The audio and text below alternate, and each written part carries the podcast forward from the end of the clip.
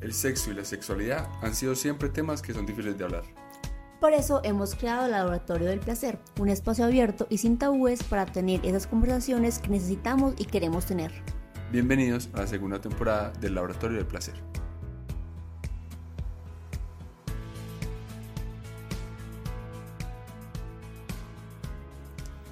Bienvenidos a un capítulo nuevo del Laboratorio del Placer. Hoy vamos a hablar de fantasías y masturbación y estamos con Juliana de En Confianza. Juliana, ¿cómo estás hoy? Hola, bienvenidos a todos otra vez. Ojalá esto les deje ideas interesantes, que se vayan a utilizarlas. Va a estar muy bueno. Me parece. La primera pregunta sería, ¿cómo empiezo a fantasear? Qué pregunta tan difícil, porque muchas veces las personas cuando llegan con este tipo de expectativas es cómo lo hago, cuál es el paso a paso, el ABC infalible para que me funcione, para no frustrarme en el proceso. Y pues tendremos que decir que es una cosa muy específica para cada persona, porque por ejemplo a nosotros tres nos van a excitar cosas muy distintas, aunque tengamos estilos de vida semejantes, aunque, aunque sean pareja, aunque lo que sea, ¿cierto?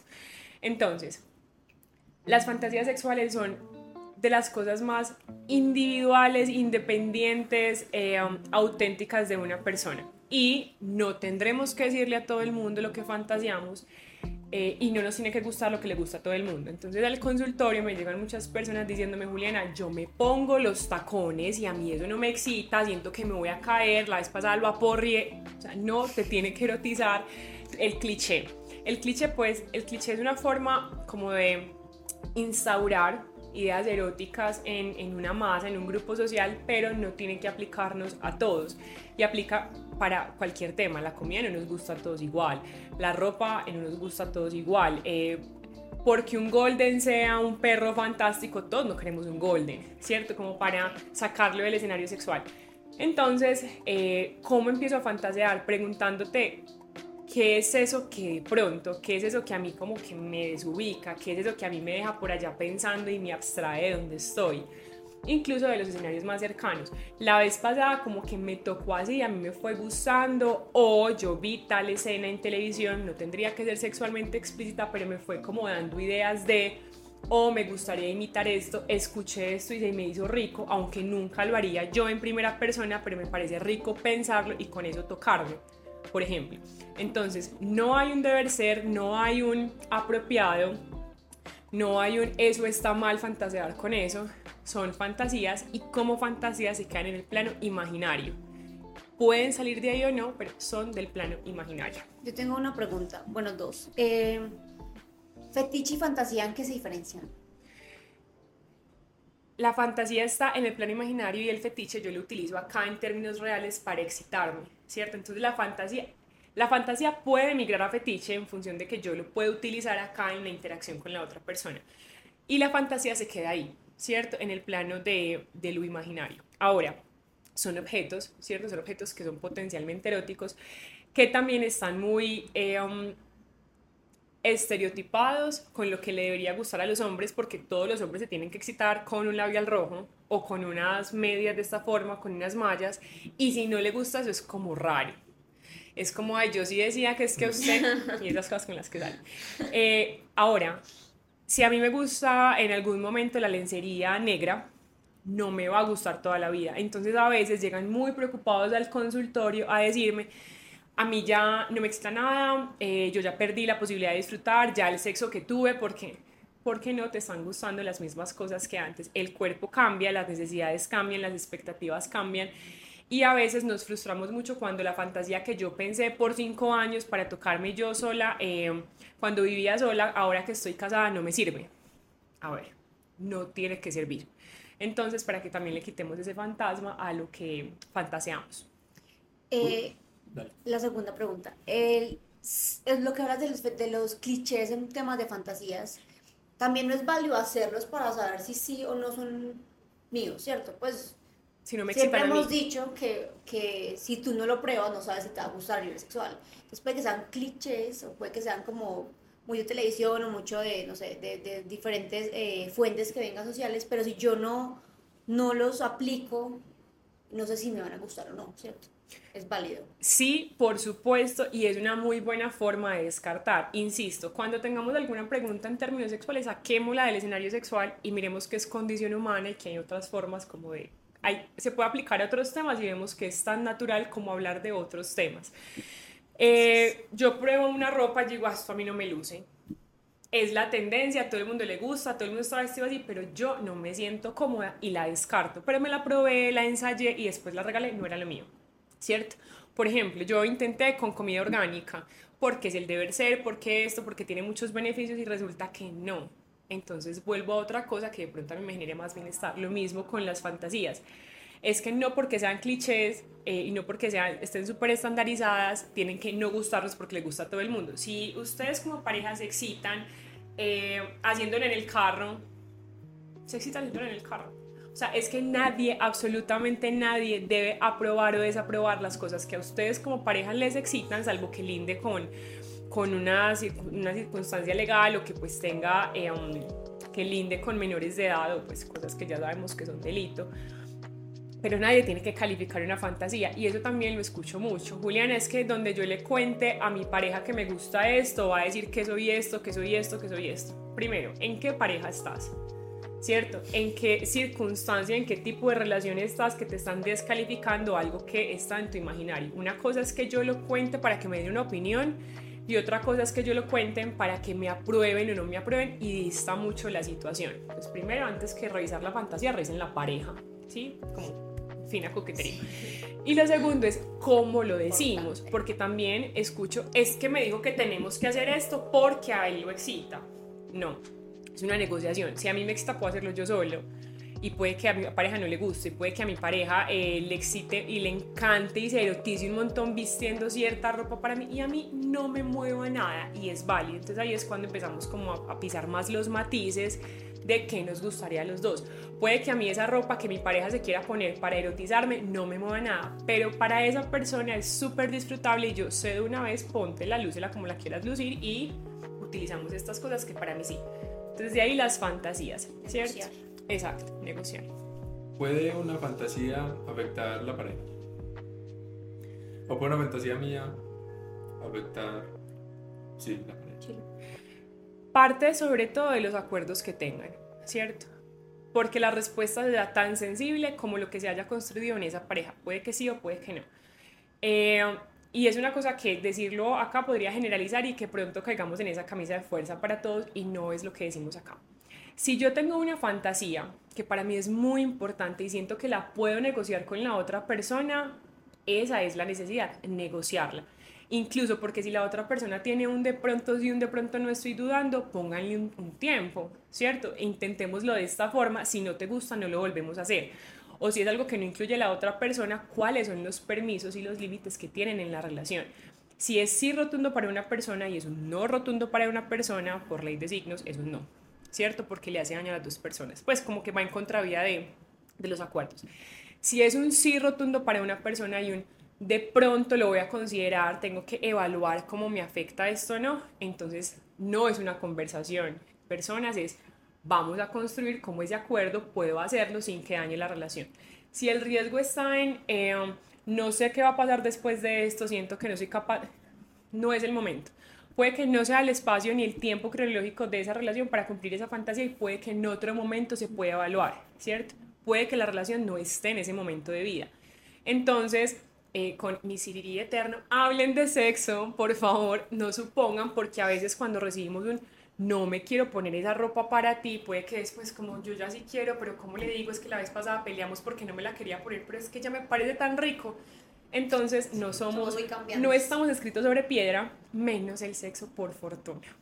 Pero aquí, estamos llevando las fantasías como a, la vida real, ¿cierto? Pero pueden haber fantasías que solo queden en el imaginario. Y no toque compartirlas, puede ser de cada persona.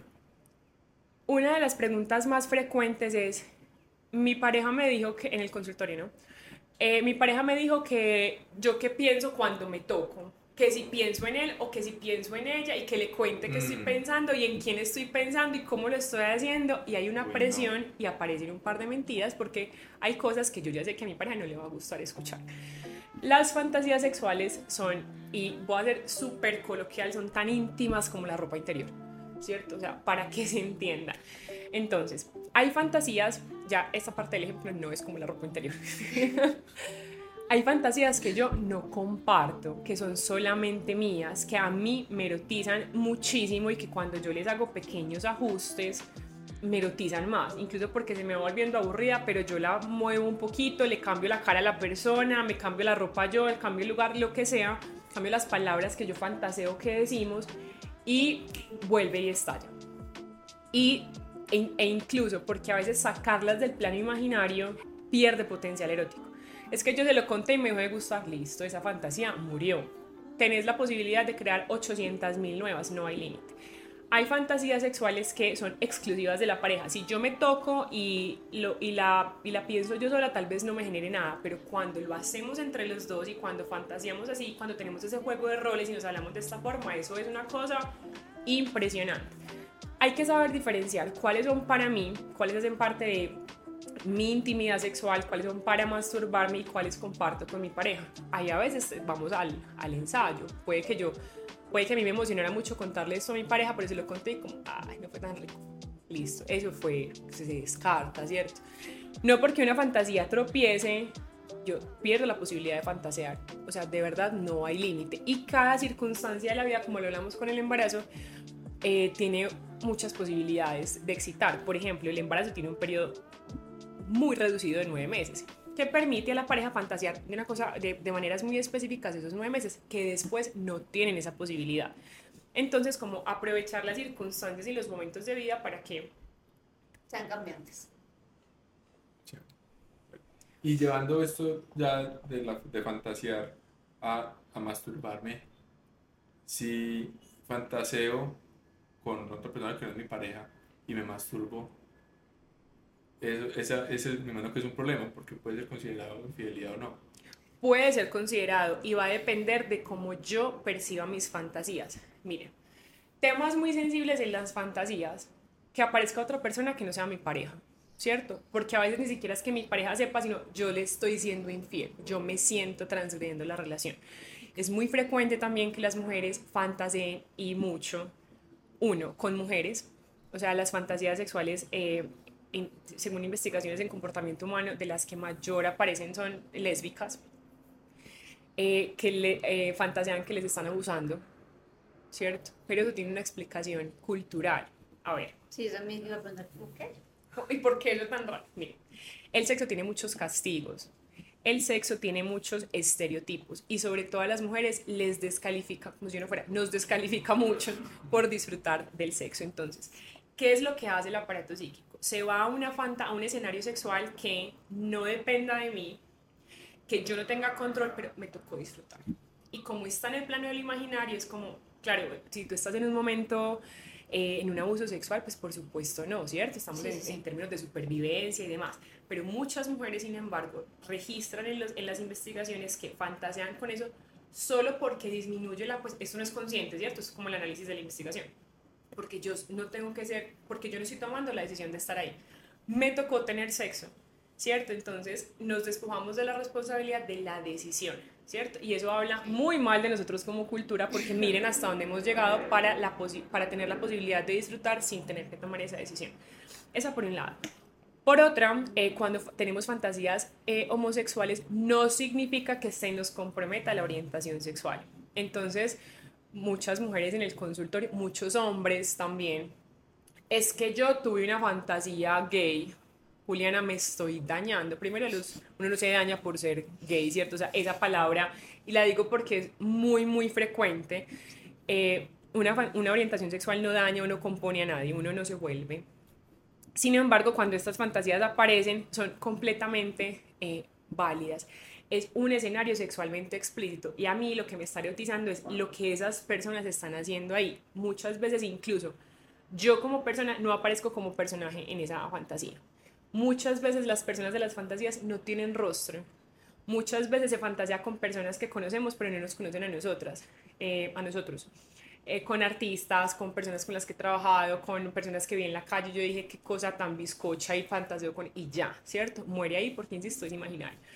Entonces, cuando hablamos de fantasías, les ponemos una carga moral muy pesada que lo que hace es generarnos más culpa frente al disfrute. Si yo tengo una fantasía y en esa fantasía aparezco yo, pero no aparece mi pareja, yo soy quien tengo que decir si eso clasifica como una infidelidad. Y ahí detalla, revisen esos egos, egos frágiles, ¿sí? Porque todo lo percibimos como una amenaza, todo lo percibimos como un ataque. Y eh, también les tengo que ser muy franca, ustedes no controlan las fantasías sexuales de su pareja. Y no hay que esperar que mi pareja me cuente todas las personas con las que fantasea porque además es invasivo, es su intimidad y puede que ni siquiera fantasee. Sí, entonces nos montamos en una película, nos genera mucha ansiedad sexual y no es necesario. Entonces, si es infidelidad o no, eh, no me siento capaz de responder esa pregunta, creo que es muy particular de cómo la persona lo evalúe, pero si les está generando dificultad o les está generando culpa o dolor pensar que, les está, que están siendo infieles por una fantasía, hay que revisar es qué otras posibilidades de fantasear tengo para disminuir la culpa, para disminuir, el dolor, el látigo, para que puedan disfrutar del sexo, para que se puedan masturbar tranquilos, porque también hay personas que se van a sus cultos religiosos a pedir perdón porque consideran un pecado las fantasías que tuvieron. Entonces, si el placer lo llevamos al límite de lo estoy haciendo mal, pero disfruto, pero lo estoy haciendo mal, pero creo que ahí tendremos es que revisarnos nosotros y las creencias que tenemos al respecto. Julia, eso era sobre fantasear con, con otra persona diferente a la pareja. ¿Qué hay sobre usar juguetes durante la fantasía sexual o la masturbación? También a veces han llegado o comentarios de si eso también se considera infidelidad o no. Sí, ya no tiene que fantasear, que solamente el hecho de usar un juguete, un juguete ya, está... ya está mal. Aunque el recurso es distinto, el escenario podría ser igual que la respuesta de las fantasías. Porque, a ver, volvamos a, a demos varios pasos atrás en los conceptos que estamos hablando. ¿Qué es infidelidad? ¿Cierto? ¿Cómo es que yo en mi pareja tengo los acuerdos de qué es infidelidad y qué no es infidelidad? Entonces, estoy hablando de un objeto que lo que está generando es placer sexual, es un estímulo. O sea, no lo pensemos como un juguete, digamos, ese objeto es un estímulo sexual efectivo. Como estímulo sexual efectivo, la pregunta es, ¿qué es lo que te resulta amenazante del juguete? Porque ahí, me disculpan hombres que lo pongan estos términos, pero es frecuente que los hombres se sientan amenazados por lo que el juguete es capaz de hacer, comillas, es capaz de hacer, es una máquina, es un motor, y yo como hombre no. Entonces, el juguete no se cansa ¿cierto? El juguete no tiene que cambiar de posición porque le dio un calambre. El juguete, una cantidad de no tiene estrés. Exacto. No, no, trabaja, ¿cierto? No tiene que pensar en el informe de mañana y no sé qué en las cuentas.